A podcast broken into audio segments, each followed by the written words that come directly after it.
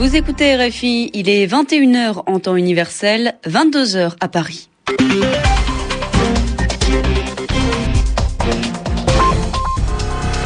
Élodie Largenton. Bonsoir et bienvenue dans cette nouvelle édition du journal en français facile. Pour le présenter avec moi ce soir, Bernard Najotte. Bonsoir Bernard. Bonsoir Élodie. Et on commence par les titres. La Libye veut juger Saïf al-Islam Kadhafi. Le fils de l'ancien dirigeant a été arrêté dans le sud de la Libye. La Cour pénale internationale demande à Tripoli de travailler avec elle. Au moins 11 personnes ont été tuées aujourd'hui par l'armée en Syrie. La Ligue arabe a pourtant demandé à Damas l'arrêt des violences. Le régime de Bachar al-Assad a jusqu'à minuit ce soir pour obéir. Et puis la politique en France, le parti Europe Écologie Les Verts a accepté l'accord électoral conclu avec les socialistes. Le journal en français facile. Qui va juger Saïf al-Islam Kadhafi Le fils de l'ancien dirigeant libyen Muammar Kadhafi a été arrêté la nuit dernière dans le sud de la Libye par d'anciens rebelles. Et ce soir, le gouvernement libyen veut juger Saïf al-Islam. La Cour pénale internationale, la CPI, n'est pas d'accord. Elle veut le juger pour crime contre l'humanité. Le procureur, le juriste de la CPI, se rendra en Libye la semaine prochaine. Sur place, c'est la joie et le soulagement. Des habitants ont fêté l'arrestation de Saïf al-Islam dans les rues de Benghazi et de Tripoli. Pour les nouvelles autorités, le Conseil national de transition, c'est vraiment la fin de la famille Kadhafi.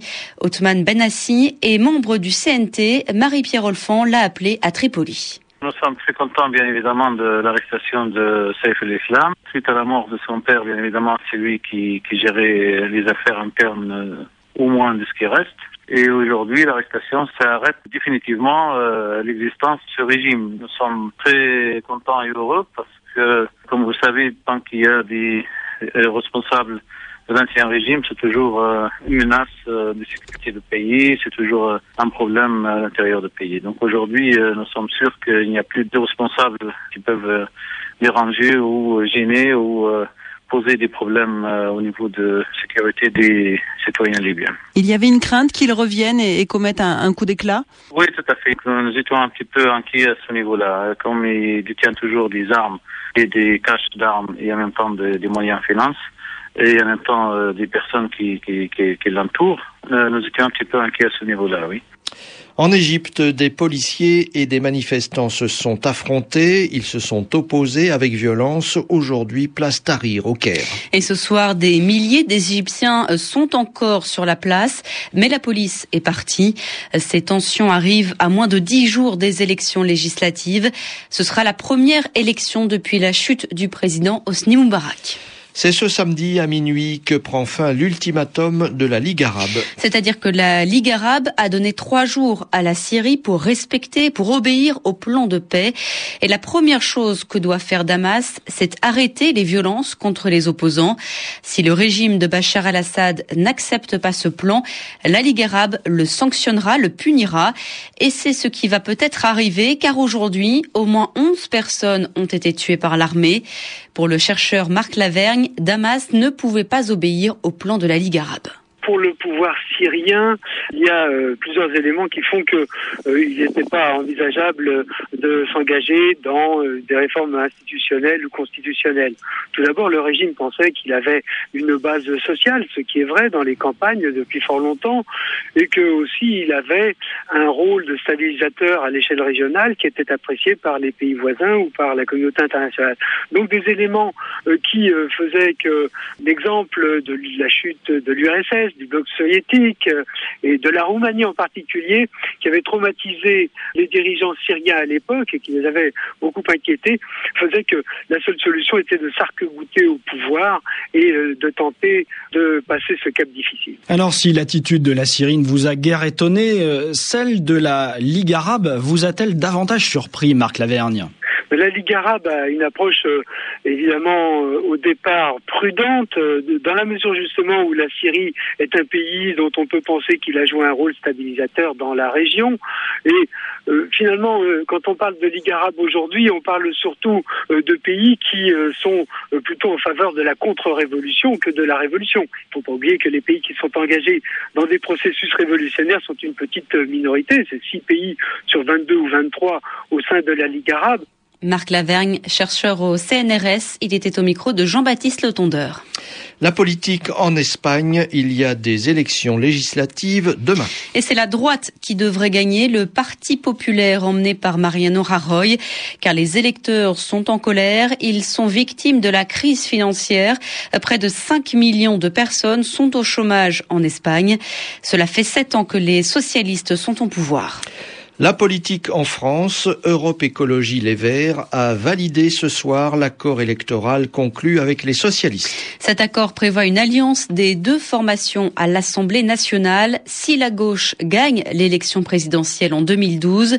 Pour le député vert Noël Mamère, maintenant il faut passer à l'étape suivante, c'est-à-dire à la campagne pour la présidentielle et il faut soutenir la candidate Eva Joly. Maintenant euh, que cet accord est entériné, il faut se lancer euh, de manière beaucoup plus décisive, beaucoup plus forte dans le soutien à Eva Joly et dans sa campagne, puisque depuis cet accord, nous avons un acquis formidable. C'est que enfin, la question de l'énergie, et en particulier du nucléaire, mais de l'énergie, est dans le débat la société est en train de se l'approprier, alors qu'elle en avait été privée pendant 50 ans euh, par le lobby nucléaire et par une caste d'État qui s'appelle le corps des ingénieurs des mines. Donc ça y est, on s'est engouffré dans la brèche. C'est la première étape de notre bataille. Maintenant, la, deuxième étape, c'est la campagne présidentielle. Il faut donc que nous euh, récapitulions autour euh, d'Eva Joly, que nous élargissions le champ de ses soutiens et que Eva Joly ne soit pas simplement la candidate de la sortie du nucléaire, mais qu'elle retrouve ses fondamentaux ce pourquoi les gens la connaissent, ce sur quoi elle a une grande crédibilité, une grande légitimité, c'est-à-dire la question des inégalités et des injustices. Noël Mamère au micro de Valérie Gasse. La suite de la visite du pape au Bénin, Benoît XVI a signé aujourd'hui la feuille de route de l'Église catholique du continent africain. C'est un texte qui appelle à la réconciliation. Il dénonce aussi la corruption. Et pour Benoît XVI, le sida est un problème essentiellement éthique, c'est-à-dire un problème de comportement social. La visite du pape se termine demain. Et puis le football en France avec la suite de la 14e journée du championnat. Montpellier joue en ce moment face à Marseille. À la mi-temps, il y a zéro partout.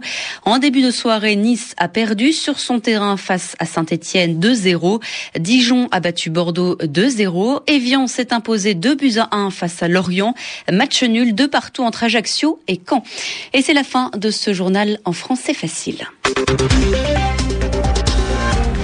Maintenant, comme chaque samedi, on retrouve Yvan Amar pour le mot de la semaine. Est-ce un ultimatum que la Ligue arabe vient d'envoyer à la Syrie? En tout cas, il y a une demande et même il y a une exigence et derrière il y a une menace au cas où cette demande ne serait pas acceptée. Hein, quelques jours pour cesser la répression. Et si la Syrie n'obéit pas, la Ligue arabe prendra des mesures représailles économiques. C'est ça qu'on appelle un ultimatum. C'est un mot latin, évidemment, ça s'entend encore, ça se voit plus encore avec l'orthographe parce que ultimatum s'écrit à la fin T-U-M, ultimatum, mais on prononce ultimatum, et on entend bien la racine ultime qui signifie dernier. C'est donc la dernière demande qu'on fait. Il n'y en aura pas d'autre, on ne transigera pas, on ne discutera pas, c'est bien ça que cela veut dire, et la plupart du temps, cette exigence s'accompagne d'une indication de date, c'est-à-dire qu'il y a un délai, et derrière ce délai, une menace. On vous laisse trois jours, ou deux jours, ou 24 heures. Et après, eh bien, on va sévir, représailles donc. Alors, dans des scénarios d'otages, cela a signifié que les demandes de ravisseurs euh, devaient être satisfaites dans un jour, deux jours, euh, trois jours, et ils s'emploient aussi parfois dans un sens financier, et plus encore, ils s'emploient comme un ordre de se rendre dans un endroit précis euh, pour que justement on puisse faire l'échange entre la somme qu'on doit remettre aux ravisseurs, ce qui s'appelle une rançon, et puis les personnes qui ont été enlevée par ses ravisseurs, ce qu'on appelle aussi des kidnappeurs. Merci Yvan Amar et à demain pour l'expression de la semaine. Il est 22h10 à Paris.